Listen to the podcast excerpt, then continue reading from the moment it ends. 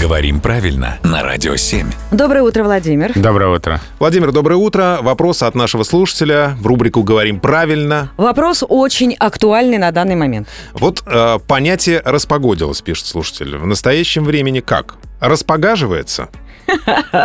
Я люблю такие вопросы. Там со Да. смайлами все. Я тоже их очень люблю. Здесь открывается простор для шуток и тут же закрывается, потому что распогоживается, говорят нам словари, без всяких «а». А есть другие слова, где это чередование происходит. Ну, вот заморозить, замораживать. Видимо, вот эта модель влияет на то, что хочется сказать «распогаживается». А вот на что тогда ориентироваться в похожих случаях? На словарь. Посмотрите и запомните. Ну или написать э, в очередной раз вопрос Владимиру Пахомову в рубрику «Говорим правильно».